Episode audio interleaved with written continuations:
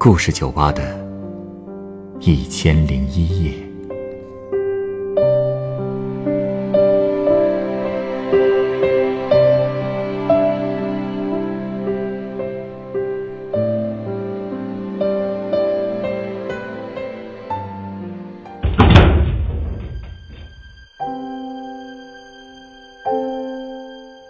欢迎光临故事酒吧。今天来到酒吧的这位客人，有着比较复杂的家庭关系。为什么他说是自己害死了妈妈？面对同父异母的弟弟，他又会是怎样的态度呢？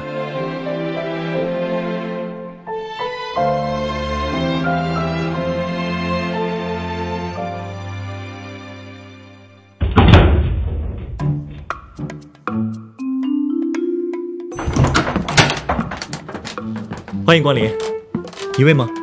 嗯，请随便坐啊。这是本店的酒水单。啊，好，我看看啊。那个，嗯，你的领带好像有点儿……哦，谢谢。刚才被人扯歪了啊！哎呀，刚才啊，我本想去参加我弟弟的婚礼，没想到刚到大堂，我弟他爷爷直接抡起拐杖就打呀，我就被他们家人赶跑了。不是。这什么仇什么怨呀？大喜的日子怎么这样啊？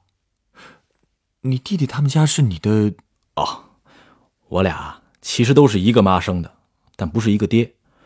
我姓钱，他姓李，婚礼上当然都是他们李家人。呃，你是说你弟弟是你妈再婚以后生的？呃，不是再婚，我妈就结了那么一次婚。而且从根上说，他们恨我。也确实是因为我害死了我们的妈妈，还有她丈夫。啊？你这话什么意思啊？我从小就一直很想见我妈，后来打听到了她的电话，就和她联系了好几次。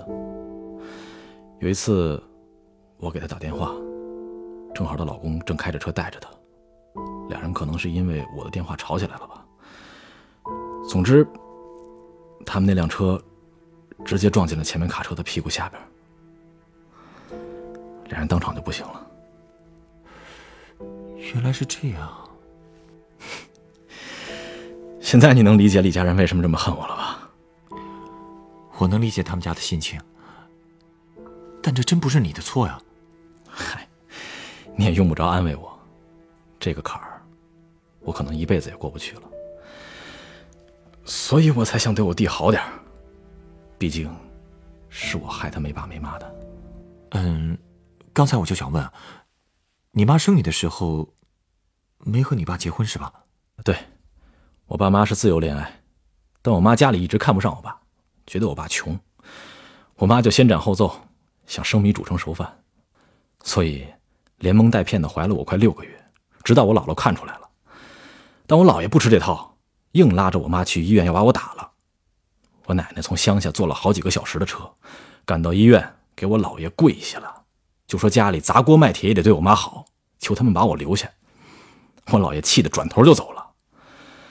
后来我妈不到九个月就早产生下了我，姥爷就让我奶奶把我抱走了，任凭我爸我奶奶在他们家门口怎么跪着求，他们都不放我妈。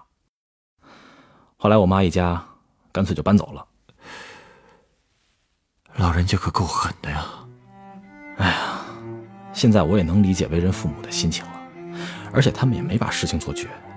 每年我生日的时候，我姥姥都给我奶奶家寄一个挺厚的信封，但里面钱我奶奶能不用就不用。我从小就知道自己跟别人不一样，人家有妈，可我只有我爸和我奶奶。我奶奶有时候心情不好，或者我闯祸了，她就总冲我唠叨，说我妈不要我了。我爸后来忙着挣钱，一直没结婚。我奶奶也觉得他是在等我妈，就老骂他死心眼儿。后来我奶奶中风了，骂不动了，被我爸送到养老院，我就开始跟我爸一起住。有一次，我爸应酬喝多了，躺沙发上睡着了，我听他手机响，打开一看，就看到了他跟我妈联系的短信。原来你爸妈一直有联系。嗯。我爸留着我妈发给他的很多短信，我妈除了偶尔问下我奶奶的身体情况，几乎都在问我怎么样了。从他们的短信看来，我妈去过我的学校看过我，也在我家楼下假装路过过。她跟我爸见过面，也给我买了很多东西，但我爸从来都没跟我提过。第二天他酒醒了，我当面问他的时候，他居然一气之下把我妈电话、短信全都删了。哎呀，你那个时候多大呀？大概十三岁吧。我曾经一直以为我妈是个狠心的女人，因为爱慕虚荣，所以才去傍大款。而且她应该很漂亮。那阵子，我把家里翻了个底儿朝天。想看看我爸是不是偷偷藏了我妈的照片，结果一张照片也没找到，却找到了我妈写给我爸的几封信。信上说我妈是怎么被我姥爷关起来教训的，她是怎么求我姥姥寄给我钱的，她没有办法才嫁给了所谓门当户对的人。但她说，她还是爱我爸的，所以我才知道，我爸确实是忘不了我妈，所以才一直没再婚的。那一会儿，我爸已经赚了一些钱，我还傻了吧唧的跟他说，让他把我妈抢回来。我爸说没戏了，我妈给那人生了孩子，都上小学了。嗯嗯，不好意思，接个电话。嗯，喂，啊，没事儿，我理解。哎，你别放在心上啊。现在啊，我就不过去了，你们玩吧，啊。哎，你少喝点啊！哼，是我弟，喝多了叫我闹洞房。你俩感情好像还不错啊。也就是这几年才开始好的。说起来，你们俩是什么时候联系上的呀？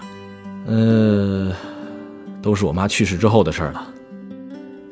其实我妈出事以前，我挺嫉妒我弟的。他从小生下来就有我妈陪着，而我呢，早产营养不良。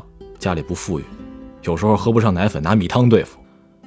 我姥姥姥爷现在都不认我，总觉得我的存在让他们丢人了。这么对比下来，有时候觉得还真是不公平啊。你不知道，我妈去世后，我有一阵心里阴暗的很，我开始怨恨我姥姥姥爷，也恨过我奶奶。当初为什么去求他们？我妈要是没生下我，也不会发生这么多事儿吧。但我最恨的还是我自己。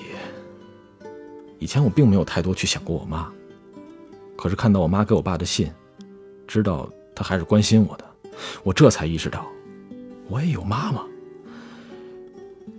可是，全被我一个电话给毁了。别老这么想，没事儿。我最难过的是这事儿还连累到了我弟。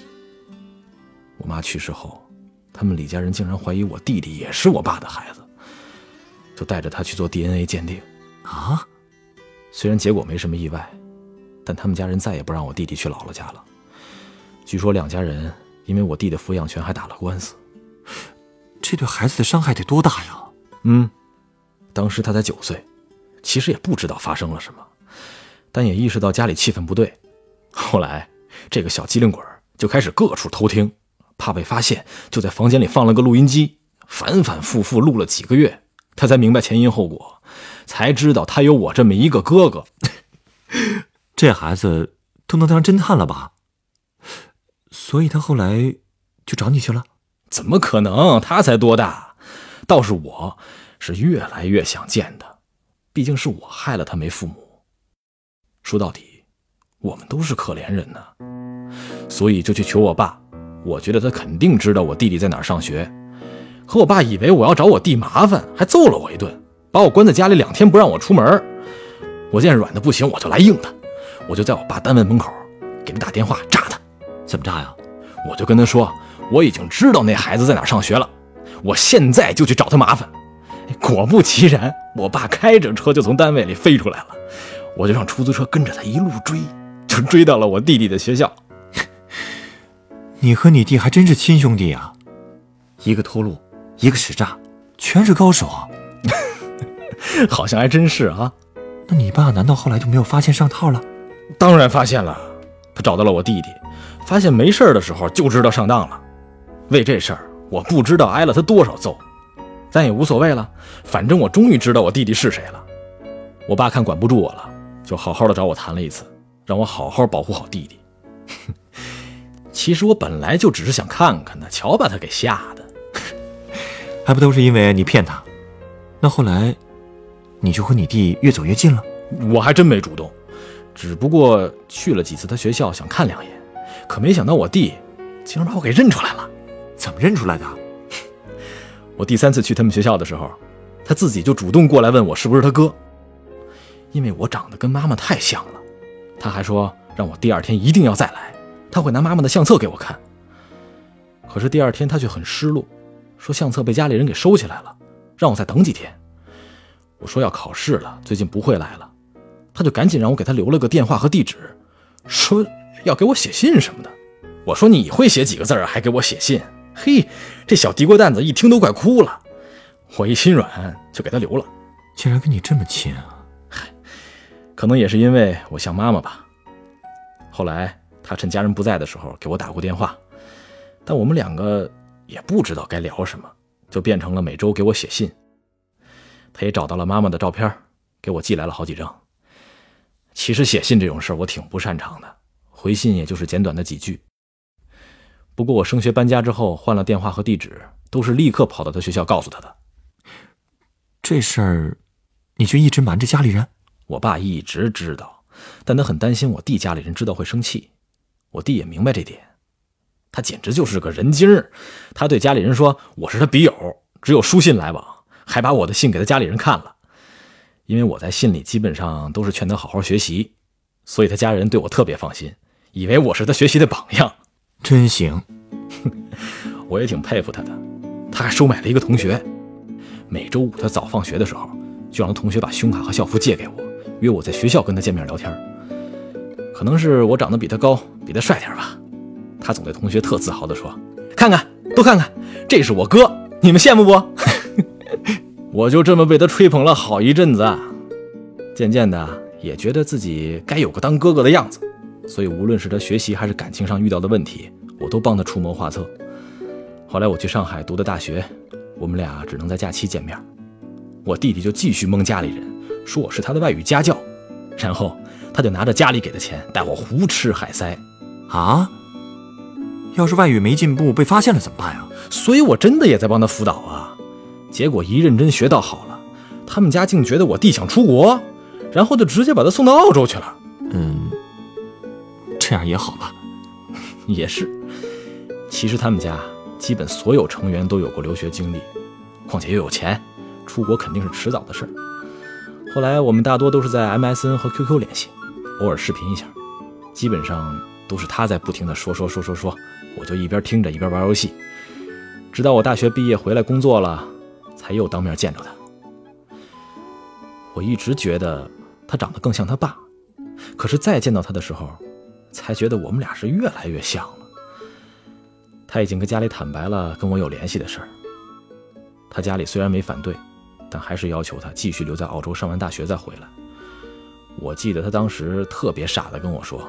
等毕业后，他要开个公司，他当董事长，然后让我当经理。你怎么说？就仨字儿，你做梦。还说呢，有一阵子啊，这小子跟他一起去澳洲留学的女朋友分手了，偷偷跑回国投奔我，整天喝个烂醉。我本来上一天班就很累，回家还要照顾这个醉鬼，有时候真的挺生气的，我想揍他一顿，或者直接把他送回他们家。但后来我还是忍住了。其实我弟也算个明白人，疗伤完毕，他就自己滚回澳洲去了。那也是我俩唯一一起生活在一个房间的日子。我发现他睡觉磨牙，还不爱洗脚，脚是四十二的，和我一样。哎，对了，他走的时候穿走了我新买的最贵的一双鞋，把他的旧鞋留下了。你弟弟真是不见外啊！好笑吧？说这小子干的屁事我能两天都不带重样的。不过，虽然让人很头疼吧，但我知道，他之所以这么混，还是因为从小爸妈就不在了的缘故。我好歹有我爸，他在他们家最亲的人也就是他爷爷了。其实我不算很了解他，但我觉得我还是对他有一定责任的。总是想替我妈照顾好的。嗯，不过现在他也成家了，你也终于可以放下心了吧？是放心了，他能跟现在这个他喜欢的女孩结婚，也挺不容易的。嗨，说起这个来，我都对不起我前女友。啊，这跟你前女友有什么关系啊？嗨，因为我前女友是我弟弟家里人给他定的娃娃亲。啊？什么情况啊？这是？因为我弟一直都不喜欢那个娃娃亲，可这女孩不死心呢，总拿婚约说事儿。后来我弟弟就让我去撩这个姑娘，给她撩走，让她家主动退婚，然后我再把她甩了，就齐活了。这么损的事儿，你也答应了？你是不知道当时他把自己说的有多惨，跟我表演各种苦肉计，我根本就没法拒绝。而且我跟这女孩接触了一段时间，觉得她也没我弟说的那么恐怖，甚至觉得还挺可怜的，所以就真的很正经的跟她交往了一段时间。后来婚约确实也废了。但我弟弟的家人也知道这事儿是我干的好事儿，连那个女孩也知道了，她接受不了我是带着目的和她交往的，嗯，也就和平分手了。哎呀，这姑娘也是够可怜的。你说你弟弟的小聪明，怎么能用在这种地方了呀？嗨，我也知道他这么干不厚道，可是这种事儿，说到底，哎，主要是我一想起我妈。被家里支配到那种地步，我也实在不希望这种事儿又发生在我弟身上。他既然不愿意，我就不会让任何人勉强他。你还真是个好哥哥，才看出来啊！早就看出来了。哎呀，只不过这事儿一出，他家对我的误会就更深喽。要不见着我就打呢。为了这个弟弟，你真受了不少委屈。没关系，只要我弟过得顺心。我就高兴，其他的真无所谓。感觉你们兄弟俩在一起以后，两个人的生活真的是越来越好了。稍等啊，我想送你杯鸡尾酒。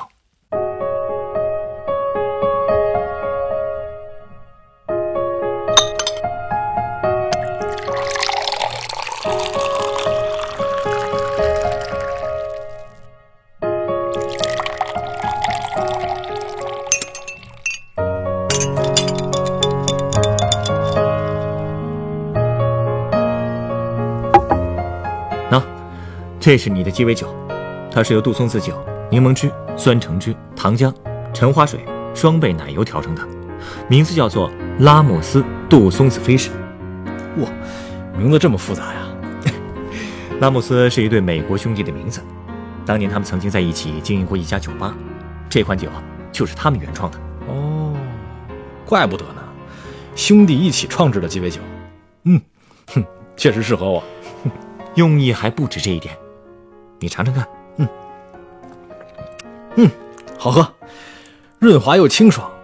本来看着挺稠，还以为是奶昔那种口感呢。这款酒啊，恰恰就是以喝完让人神清气爽而闻名于世的。天气不好的时候喝上一杯，甚至还有驱散内心阴霾的效果。之所以送你这杯酒，也是因为你和你弟弟，其实都是家庭纠纷的受害者。但可能正因为如此。你们才格外渴望抱团取暖吧。而最可贵的是，你们在一起真的能让彼此快乐，让生活中的阴霾一扫而光。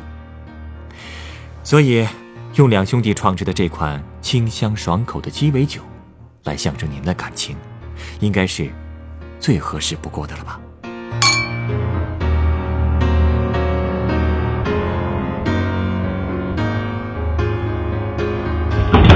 本故事原作。路遥，改编制作陈寒，演播魏超、陈光，录音严乔峰。下一个夜晚，欢迎继续来到故事酒吧，倾听人生故事。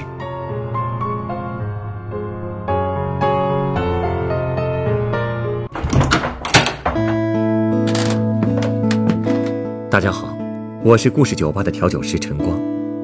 故事酒吧是一个分享真实人生故事的地方。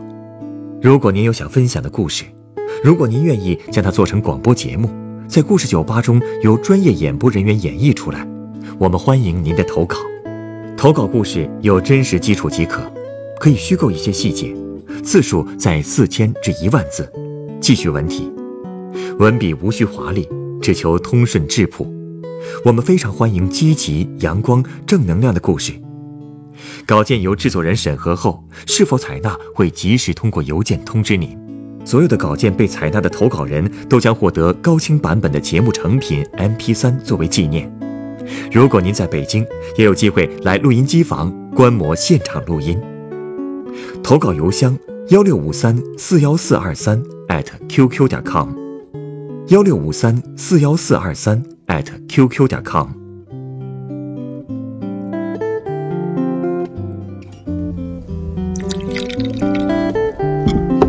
你有故事，我有酒，很期待在我们的故事酒吧里听到你的故事。